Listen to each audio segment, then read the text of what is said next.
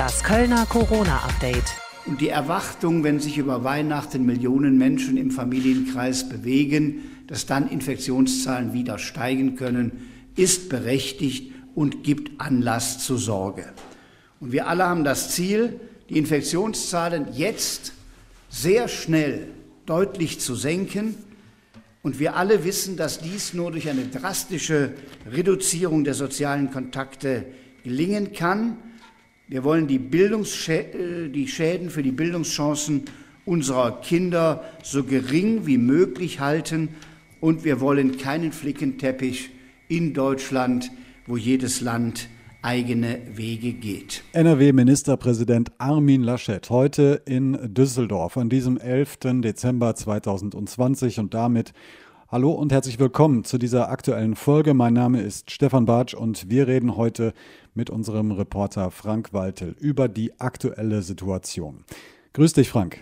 Hallo Stefan, hallo Köln, hallo Umland. Und ich habe gelernt, dieses Umland äh, ist ja viel größer und äh, weiter, als ich äh, so gedacht habe. Ne?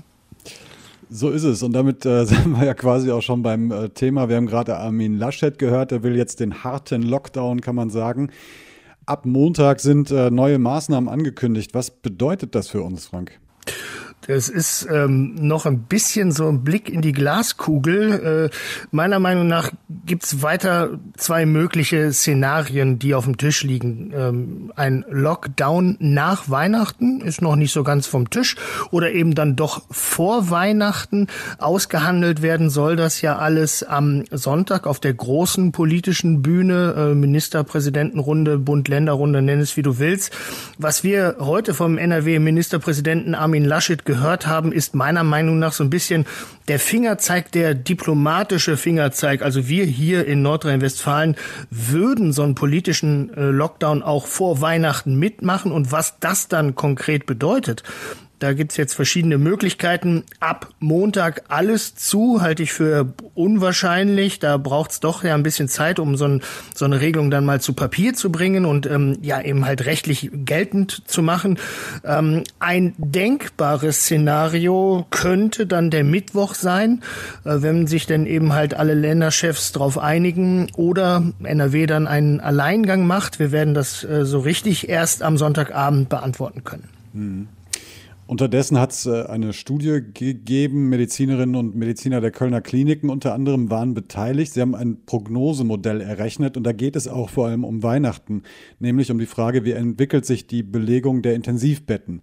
Was genau zeigt die Studie? Ja, dieses Prognosemodell äh, ähm, einer der Intensivmediziner der RWTH Aachen und eben der Kölner Lungenklinik ähm, hat mal hochgerechnet, was ähm, macht das denn mit der Belegung der Intensivbetten, wenn wir Weihnachten feiern, so wie das zum Beispiel die Amerikaner jetzt mit ihrem Thanksgiving gemacht haben. Also viele Besuche, Geschäfte offen, kein Lockdown oder eben halt dann doch ein Lockdown im Handel.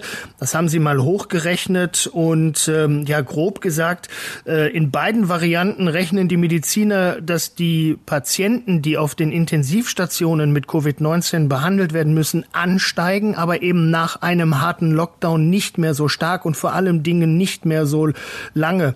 Würden wir, so die Forscher, Weihnachten feiern und es gäbe jetzt keinen harten Lockdown, dann hätten wir so im März ja, ungefähr im März äh, etwa 30 Prozent mehr Patienten mit Covid-19 auf der Intensivstation als jetzt. Da knubbelt sich's eh schon.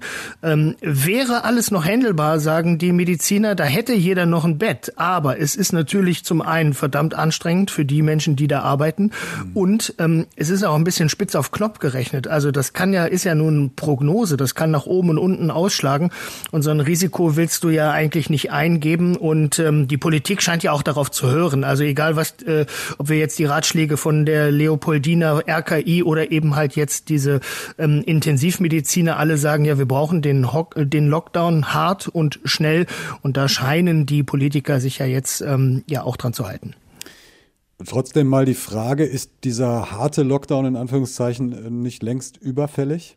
Ja, ich kann jetzt mehrere Sachen antworten. Also ich persönlich, ähm, ich ganz persönlich hätte mir einen früheren harten Lockdown gewünscht, wohl wissend, dass es natürlich viele Menschen ähm, ja dann auch hart einschneiden würde. Aber ich glaube, wir könnten weiter sein, als wir jetzt sind. Und ich erinnere mich an eine Pressekonferenz, als ähm, ja das anfing mit den Risikogebieten, als wir dann äh, über diesen ähm, Lockdown Light gesprochen haben. Da ist die Kanzlerin ja dann ähm, in Berlin vor die Mikrofone getreten und eine Journalistenkollegin aus ähm, Berlin, die fragte, Mensch, ähm, zahlen wir denn jetzt eigentlich die Quittung, dass wir uns vor zwei, drei Wochen nicht schon auf einen Lockdown geeinigt haben? Und da sagte die Kanzlerin, ja, äh, wenn Sie so wollen, aber es gab keine politische Mehrheit Mehrheit.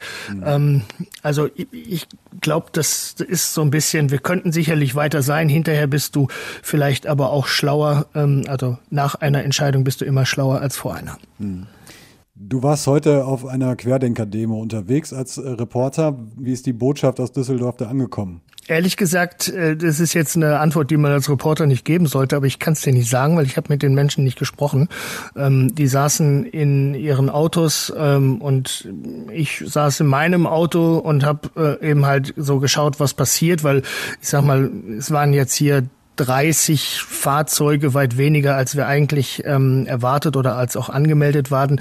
Und da stand ähm, so als journalistischer Sicht für mich jetzt erstmal ähm, die Auswirkungen auf den innerstädtischen Verkehr im Vordergrund. Mhm. Ähm, was ich sagen kann, ist, ähm, auf den Autos standen die üblichen Äußerungen, also für die Wahrheit, äh, für den Frieden, für die Liebe, ähm, gegen die äh, Corona-Falschmeldungen äh, und gegen den Impfzwang. Ähm, wir wissen alle, dass es diesen Impfzwang gar nicht gibt. Ähm, also Querdenken und die Geisteshaltung, die dahinter steckt, ich denke, ist all, allen bekannt. Mhm. Dann schauen wir doch mal auf eines dieser Reizthemen, nämlich das Thema Impfen. Die Stadt Köln will mehrere Impfzentren einrichten in Köln. Ähm, wie sieht's da aktuell aus? Ja, aktuell sieht es so aus, dass es äh, ganz konkret ein Impfzentrum äh, gibt, das jetzt hergerichtet wird. Die Arbeiten dazu haben begonnen. Ähm, schon am gestrigen Donnerstag äh, in der Kölnmesse wird äh, eben halt eine Messehalle in ein Impfzentrum umgebaut. Das hat äh, viele logistische Vorteile, was die Anlieferung, die Lagerung der Vakzine, also des Impfstoffes angeht. Alle gehen davon aus, dass der, der Transport sicherlich auch vielleicht von der Polizei ge, ähm, bewacht werden muss, dass die Impfstoffe auch in der Nacht bewacht sein müssen. Das geht in so einem Messegelände ganz gut. Ähm, auch die Kühlkette und so weiter, technisch, also logistisch, ähm, alles super. Du kannst in der Messe eigentlich ja auch beliebig nach oben und unten justieren, was die Zahl der Personen, die du impfen willst, angeht. Ähm, die Stadt geht davon aus, dass rund 80 Prozent der Kölner sich freiwillig impfen lassen wollen. Das wären gut ja, äh, über 800.000 Menschen. Ähm, und jetzt mal so grob überschlagen. Die Experten sagen, wenn alles richtig gut läuft, dann kriegen wir 5.000 Impfungen pro Tag dahin. Ähm, und wenn du das hochrechnest, dann weißt du, du bist ungefähr bei einem Jahr ähm, wenn du bis eben halt alle durchgeimpft sind. Ähm, ja, das ist so die konkrete Planung, die jetzt läuft. Es gibt noch Überlegungen, ein zweites Impfzentrum einzubauen. Da ist das Rheinenergiestadion oder der Hauptbahnhof als linksrheinische Alternative im Angebot. Und darüber hinaus gibt es ja auch mobile Teams, die dann in den Heimen und Einrichtungen zum Beispiel impfen und ganz später dann natürlich auch die Kassenärzte, die niedergelassenen Arztpraxen. Mhm. Äh, letzte Woche hat äh, Gesundheitsdezernent Harald Rau noch gesagt, die meisten Kölnerinnen und Kölner werden wohl vor April gar nicht mit einer Impfung rechnen können. Hat sich diese Prognose in den letzten Tagen verändert? Also sie hat sich äh, allenfalls nach hinten verschoben. Also wir haben ja gehört, dass es durchaus ähm, hier und da ein paar Lieferprobleme geben kann, dass nicht so viel Impfstoff auf einmal ähm, produziert und geliefert werden kann. Ähm, also grundsätzlich, ich glaube mal, bis ähm, der, der Otto-Normalverbraucher, der in Anführungsstrichen normale Kölner dann ge, ähm, geimpft werden kann, wird es sicherlich nicht äh, März ähm, oder Anfang April. Das kann ich mir persönlich so nicht vorstellen. Ähm, es sind auch noch viele andere Fragen ungeklärt. Äh, also wir wissen ja, alle wollen, dass zuerst die Risikogruppen, also die vulnerablen Gruppen geimpft werden, dann äh, medizinisches äh, Fachpersonal und die Ärzte. Jetzt gibt es schon Stimmen, die sagen so, ja, dann aber bitte auch die Polizei, mhm. dann die restliche kritische Infrastruktur und so weiter und ganz am Ende eben halt ähm, alle anderen, die sich impfen lassen wollen. Ähm, nee, ich glaube, ähm, es ist eher damit zu rechnen, dass es etwas länger dauert, als Harald Rau, der Gesundheitsdezernent der Stadt Köln, gesagt hat. Hm. Schauen wir zum Ende nochmal auf die aktuellen Corona-Fallzahlen bei uns in Köln. Ich habe mal nachgeguckt, in den letzten vier Wochen hat sich die ähm, Zahl der Todesfälle im Zusammenhang mit Covid-19 ähm, ist, ist auf fast 100 angestiegen. Wie sieht's aktuell aus? Die Zahlen sind so ein bisschen ein Spiegelbild der aktuellen Situation. Äh, wir, wir, wir, wir sind nicht mehr im exponentiellen Wachstum, das will ich mal so zur Einordnung sagen. Wir haben aber weiterhin so jeden Tag um die 200 äh, Neuinfektionen, die bestätigt werden. Heute waren es 239, eine Inzidenz, diese Wocheninzidenz von 120. Das heißt, ähm, wenn wir das jetzt mal so als Stand nehmen und das scheint stabil zu sein, also das geht nicht weiter runter, ähm, dann kommen wir nicht von der Stelle. Das reicht halt also nicht. Ähm, Todesfälle, ja, da haben wir täglich so ähm, zwei drei, ähm, die Tage hatten wir mal ein, ähm, sieben Todesfälle äh, gemeldet bekommen. Auch da können wir davon ausgehen, dass sich das zeitnah nicht ändern wird.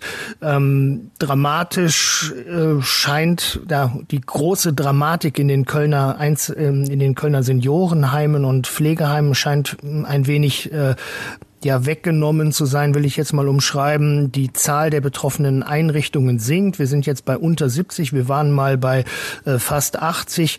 Aber nichtsdestotrotz, es sind zusammengerechnet ähm, über 500 ähm, Bewohner von solchen Heimen und auch Mitarbeiter betroffen. Auch da natürlich immer ein großes gesundheitliches Risiko.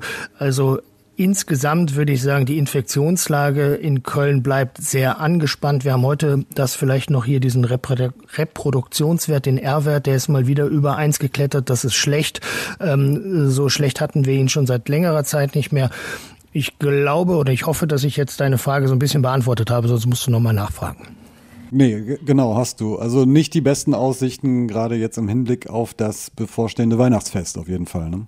Nein, nicht, ähm, nicht das Beste. Also ähm, die Oberbürgermeisterin von Köln, Henriette Reker, hat sich ja die Tage auch schon mal geäußert und hat gesagt, so, boah, wir haben viel von diesem Lockdown-Light ähm, erwartet, haben uns was erhofft, äh, äh, müssen jetzt aber eben halt einsehen, dass man so ein Virus nicht mit Halbherzigkeit äh, besiegen kann. Und ich sag mal, da hat sie sich vielleicht auch ein bisschen selber mit kritisiert.